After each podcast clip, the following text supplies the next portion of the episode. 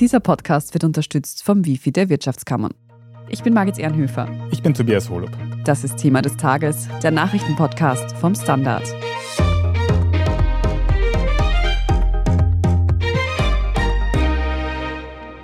Big applause and thank you to the NNSA, the National Nuclear Security Administration, and everybody who has been involved in this fusion breakthrough that will go down in the history books.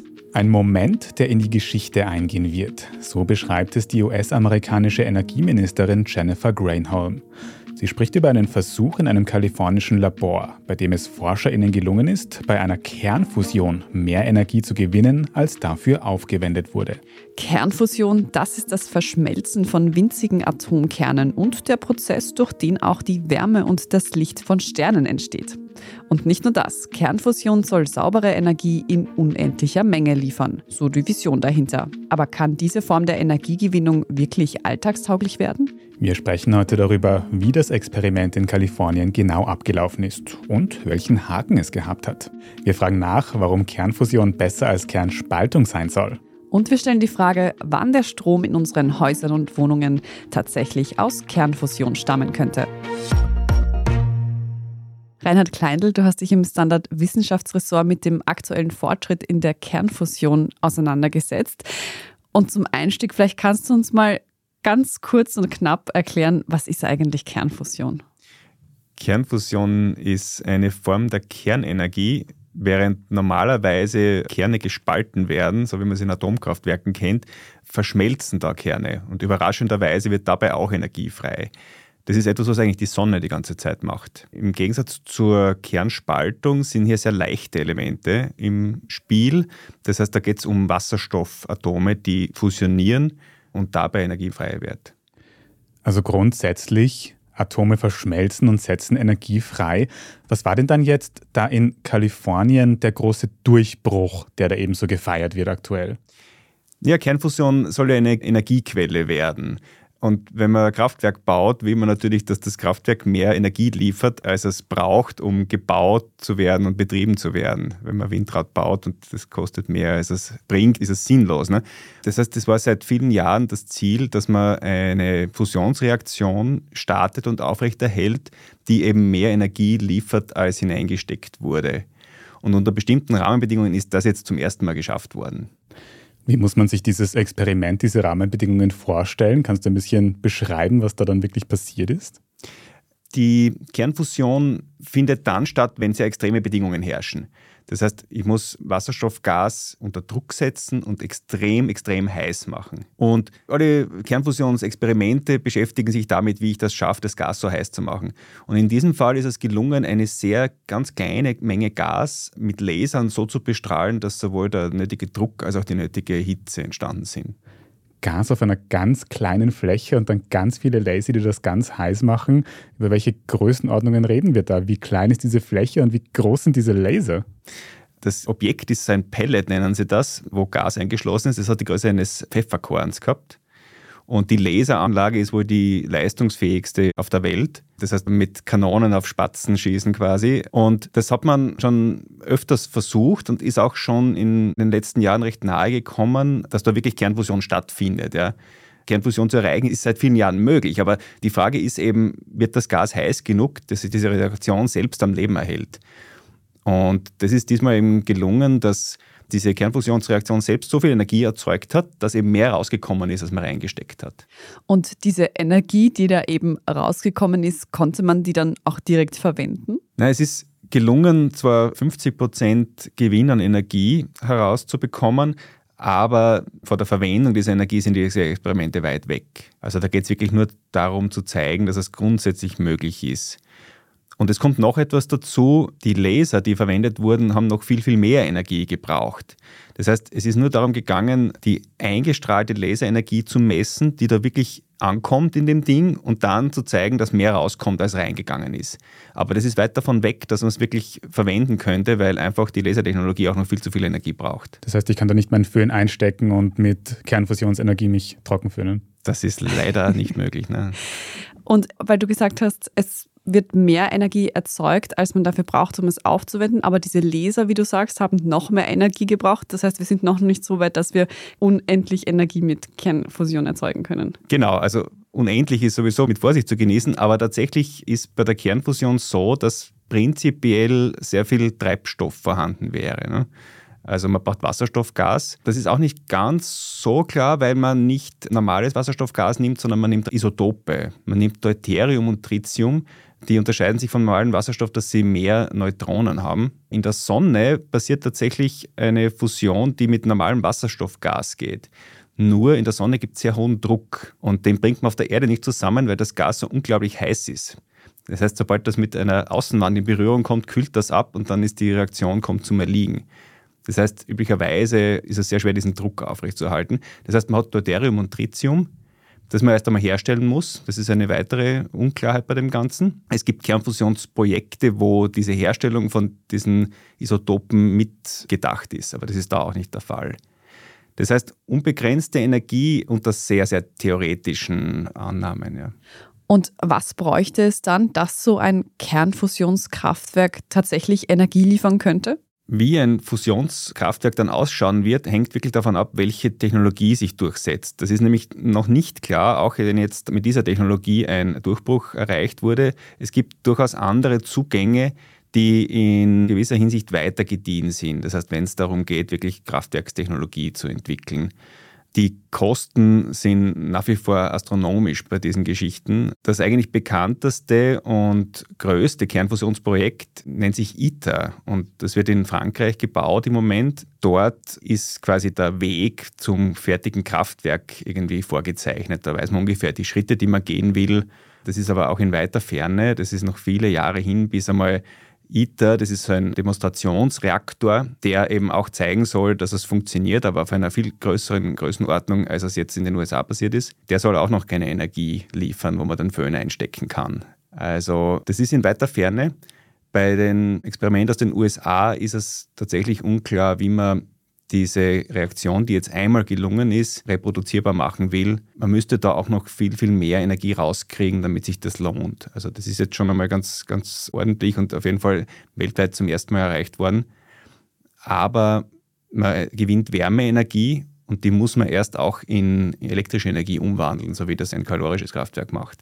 Das heißt, man muss irgendwie Dampf erhitzen und dann eine Turbine antreiben. Dabei hat man Verluste. Das heißt, es geht jetzt wirklich darum, auf verschiedenen Fronten zu zeigen, die Ausbeute zu erhöhen an Energie und auch die Technologie drumherum zu entwickeln, um das überhaupt irgendwie kraftwerkstauglich zu machen.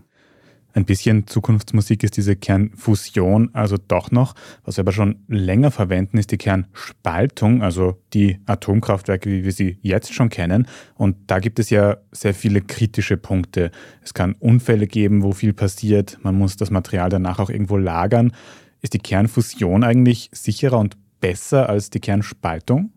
Das kann man tatsächlich so sagen. Ja. Kernfusion arbeitet mit sehr leichten Elementen und auch sehr wenig davon. Das heißt, auch die größten Fusionsexperimente benutzen nur wenige Gramm Gas. Der Brennstoff ist tatsächlich auch radioaktiv bei den Fusionsreaktoren, aber das sind kurzlebige Elemente und in sehr, sehr geringen Mengen. Ein anderes Thema sind die Wandmaterialien, die tatsächlich auch verstrahlt werden. Und nur dort hat man den Vorteil, die kann man sich aussuchen bis zu einem gewissen Grad. Da gibt es auch unterschiedliche Zugänge. Wenn man Wolfram verwendet, dann werden da schwerere, problematischere Elemente draus. Es wird versucht, da Kohlenstoff zu verwenden. Das heißt, da lässt sich mit Forschung was machen. Und auch die sind ungleich weniger problematisch als die Brennstoffe der normalen Kernkraftwerke wo einfach der Brennstoff selbst so problematisch ist. Was die Sicherheit angeht, ist die Kernfusion deshalb auch so interessant, weil es keine Gefahr von so einer Kettenreaktion gibt wie bei den normalen Kernkraftwerken. Da habe ich Gas, das unter sehr, sehr komplizierten Bedingungen in einem Gleichgewicht gehalten werden muss und sobald dieses Gleichgewicht erlischt, erlischt die Fusion. Das heißt, es kann nie zu so einer Kettenreaktion kommen und zu so einem unkontrollierbaren Zustand also doch um einiges sicherer die Kernfusion als die Kernspaltung. Wie wichtig war denn dann jetzt dieses Experiment in Kalifornien, das gelungen ist? Und wie geht es von dem aufbauend jetzt weiter in den nächsten Jahren? Wie entscheidend das für eine künftige Kraftwerkstechnologie ist, wird sich erst zeigen. Das hat jetzt einen extrem hohen symbolischen Wert gehabt, weil man dieses Ergebnis gesucht hat für über viele Jahre, dass mehr rauskommt, als man reinsteckt. Ob jetzt diese Technologie für Kraftwerke geeignet ist, ist noch nicht ganz klar. Es ist auch von den Forschenden dort keine klare Antwort gekommen, ob das jetzt für andere Fusionskraftwerkstypen eine Bedeutung hat. Das heißt, das wird man sehen, wie viel das wirklich bringt. Dass es theoretisch funktioniert, weiß man von der Sonne. Die macht das die ganze Zeit. Das heißt, es war keine große wissenschaftliche offene Frage, ob das geht. Aber es ist tatsächlich ein Riesenschritt gewesen, das jetzt technisch hinzukriegen. Es war wohl ein großer Wurf, vor allem weil ja eben, wie man die US-Energieministerin am Anfang schon gehört hat, da jetzt auch viel Aufmerksamkeit kommt durch dieses Projekt. Es wird sicher weiter geforscht, es wird wohl mehr Geld geben für die Forschung zur Kernfusion. Wie man die aber auch dann wirklich praktisch in die echte Welt bekommen kann, darüber sprechen wir gleich noch ein bisschen mit einem Kollegen. Jetzt schon mal dir vielen Dank für diese sehr fundierte wissenschaftliche Erklärung über Kernfusion, Reinhard Kleindl. Danke. Wir sind gleich zurück. Lern dich neu zu erfinden. Lern Neues zu wagen. Lern dich von neuen Seiten kennen. Lern heute, was du morgen sein willst. Entdecke über 30.000 Kurse zur Aus- und Weiterbildung auf wifi.at. Lern, was in dir steckt. Wifi. Ja, wir haben gerade schon gehört, dass der Weg dahin, dass wir diese Kernfusion auch praktisch verwenden können, noch ein bisschen ein weiterer sein wird.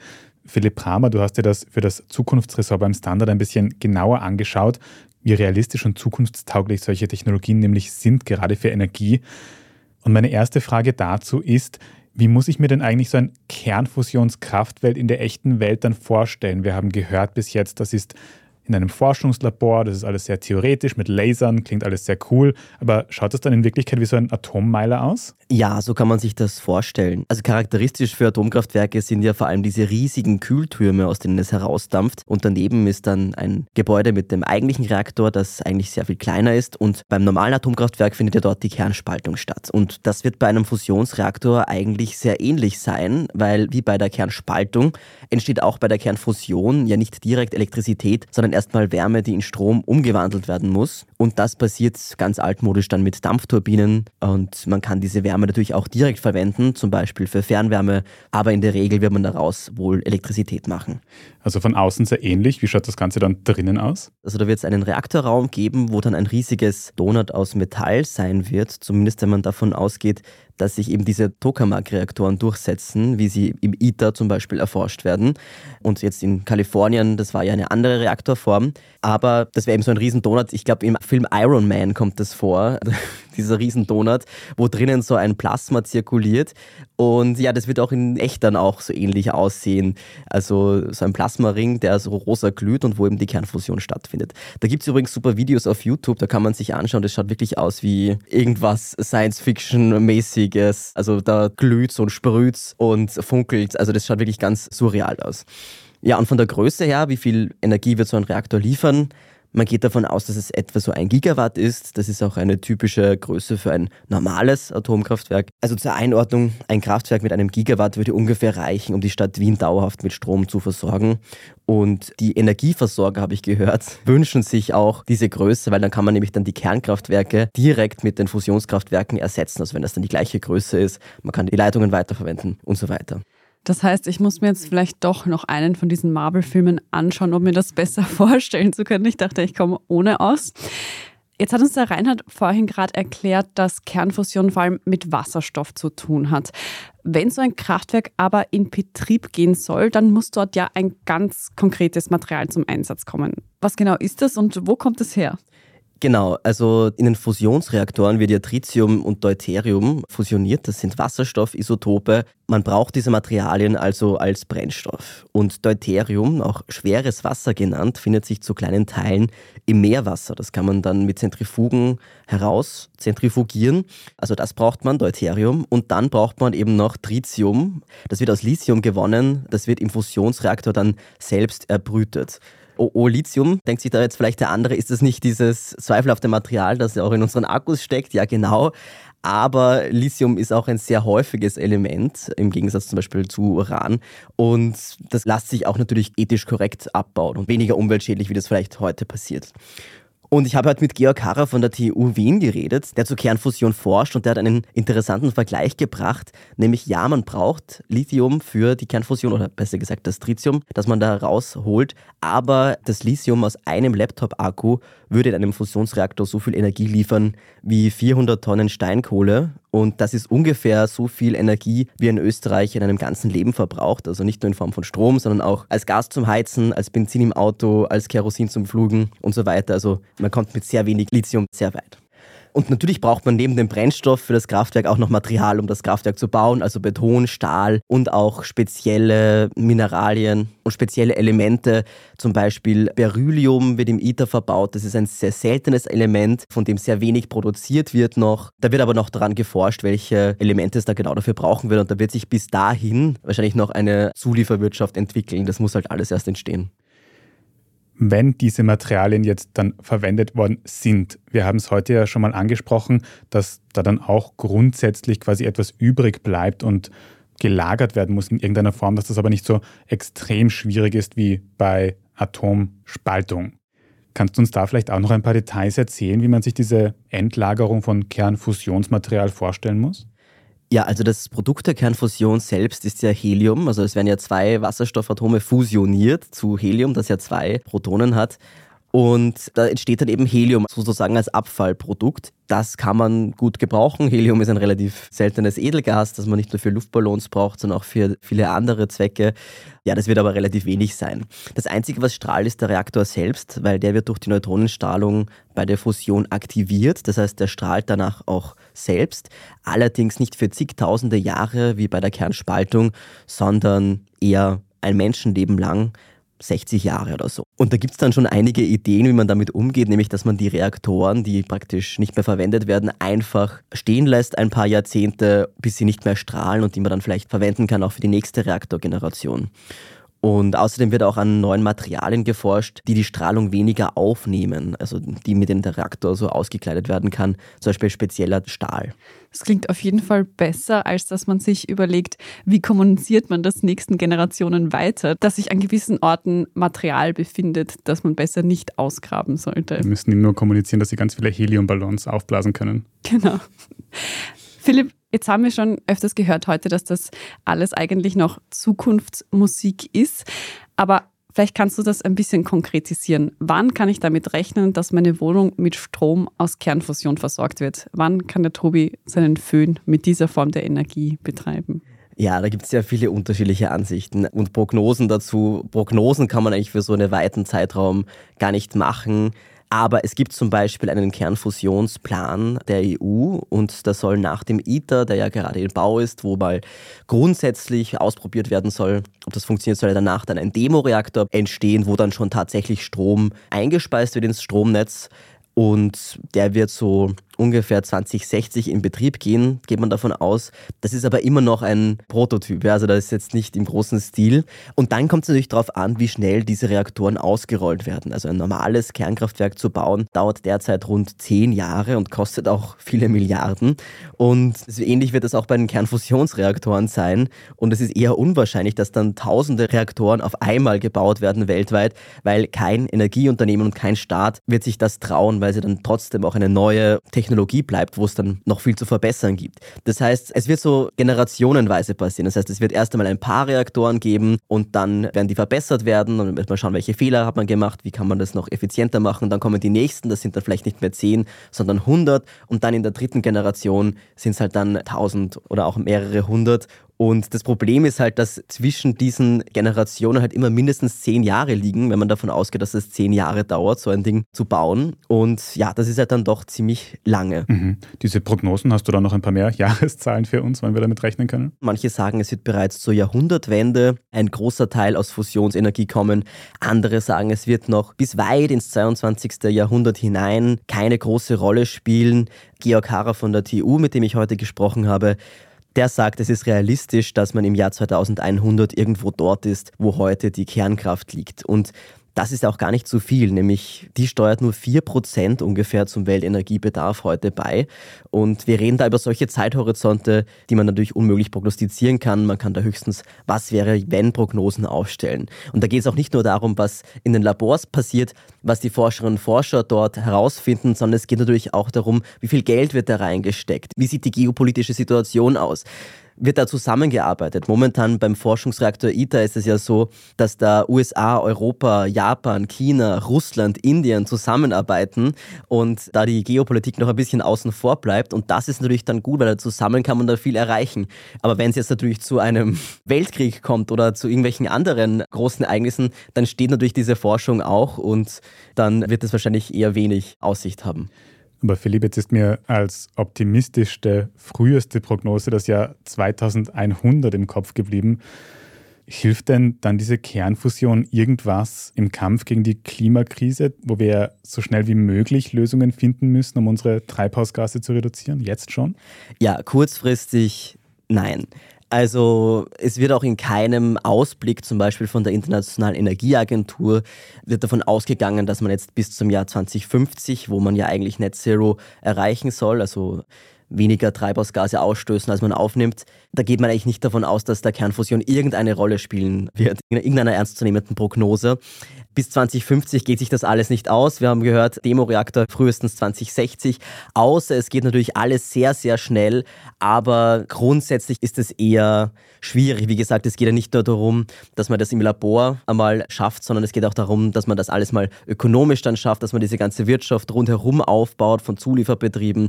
Also bis 2050 oder sagen wir so bis zum 1,5 Grad Ziel geht sich das nicht aus. Es hat in den vergangenen Jahrzehnten auch einen extremen Preisverfall gegeben bei Photovoltaik, Windenergie und so weiter. Und da fragen sich dann manche, naja, wenn das jetzt so weitergeht mit diesem Preisverfall, dann brauchen wir vielleicht die Fusionsenergie gar nicht mehr, weil wir eh schon genug Strom und Energie gewinnen können aus Solar und Wind. Aber natürlich schadet es nicht, noch eine weitere Karte im Ärmel zu haben gegen die Klimakrise. Ja, aber aktuell ist es wahrscheinlich zu spät. Und ich frage mich, ob es auch wirklich gut ist, sich auf eine Technologie zu verlassen, die noch nicht wirklich erforscht ist. Also genau wie bei Carbon Capture and Storage und Geoengineering gibt es ja ganz viele technische Lösungen für die Klimakrise.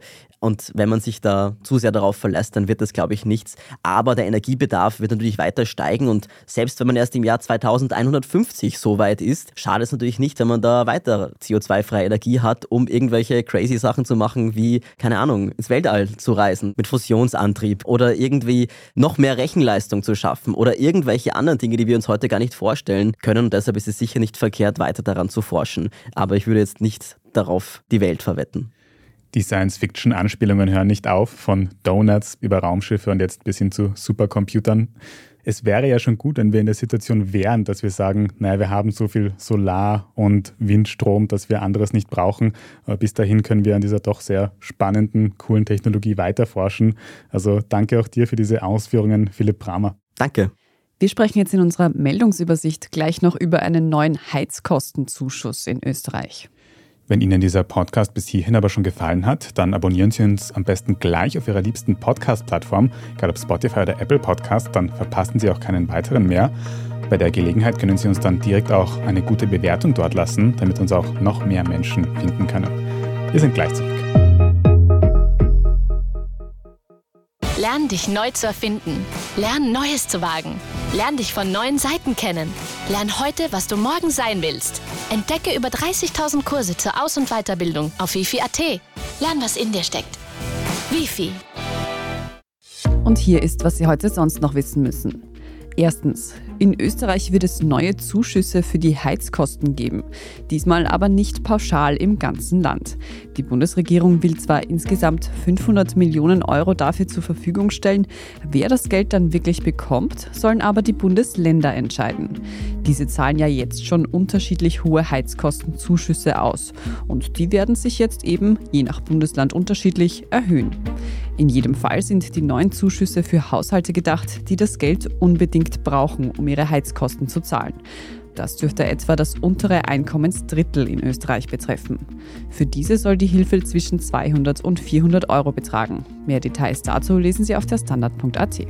Zweitens, wer heute unter 14 Jahre alt ist, der darf in Neuseeland nicht mehr rauchen. Und zwar dauerhaft. Denn Neuseeland will bis 2025 rauchfrei werden und hat deshalb ein Rauchverbot für alle Personen erlassen, die 2009 oder später geboren wurden. Das neue Gesetz soll im kommenden Jahr in Kraft treten. Dann darf an betroffene Personen kein Tabak mehr verkauft werden. Auch die Verkaufsstellen selbst sollen reduziert werden, konkret von 6000 auf 600. Und außerdem soll der Nikotinanteil in tabakhaltigen Produkten sinken. All diese Maßnahmen zählen zu den strengsten der Welt. Ob Neuseeland dadurch tatsächlich rauchfrei wird oder stattdessen Alternativen wie etwa Vaping vielleicht doch relevanter werden könnten, das wird sich noch zeigen. Und drittens, bei der Fußball-WM in Katar treten heute Marokko und Frankreich im Halbfinale gegeneinander an. Ein Spiel, bei dem die Emotionen hochgehen dürften. Marokko ist für viele zum Hoffnungsträger eines ganzen Kontinents geworden, als erstes afrikanisches Land ins Finale einzuziehen.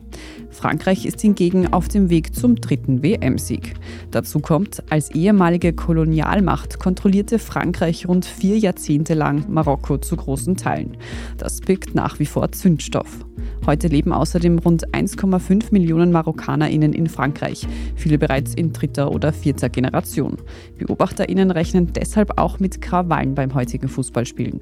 Wer ins Finale einzieht, das können Sie wie immer auch im Live-Ticker auf der Standard.at mitverfolgen. Anpfiff ist um 20 Uhr. Also heute die wichtigste Frage, wo am Abend essen gehen, marokkanisches oder französisches Restaurant? Alles weitere zum aktuellen Weltgeschehen lesen Sie dann auf der Standard.at. Und jetzt noch ein Hörtipp, vor allem aber nicht nur für Frauen. In Österreich verdienen Frauen ja noch immer rund 20 Prozent weniger als Männer und bekommen auch um 40 Prozent weniger Pension. Wie man an dieser Ungleichheit selbst etwas ändern kann und wie man als Frau finanziell unabhängig vom Partner wird, das besprechen unsere Kolleginnen in der neuen Folge von Lohnt sich das? Lohnt sich das hören Sie überall, wo es Podcasts gibt. Sehr große Hörempfehlung. Wenn Sie jetzt noch Feedback oder Anmerkungen für uns haben, dann schicken Sie diese gerne an podcast.derstandard.at.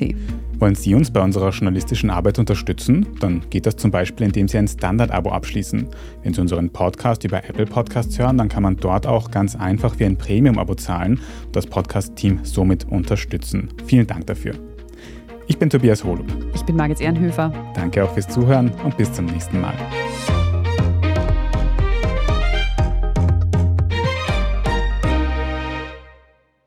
Lern dich neu zu erfinden. Lern Neues zu wagen.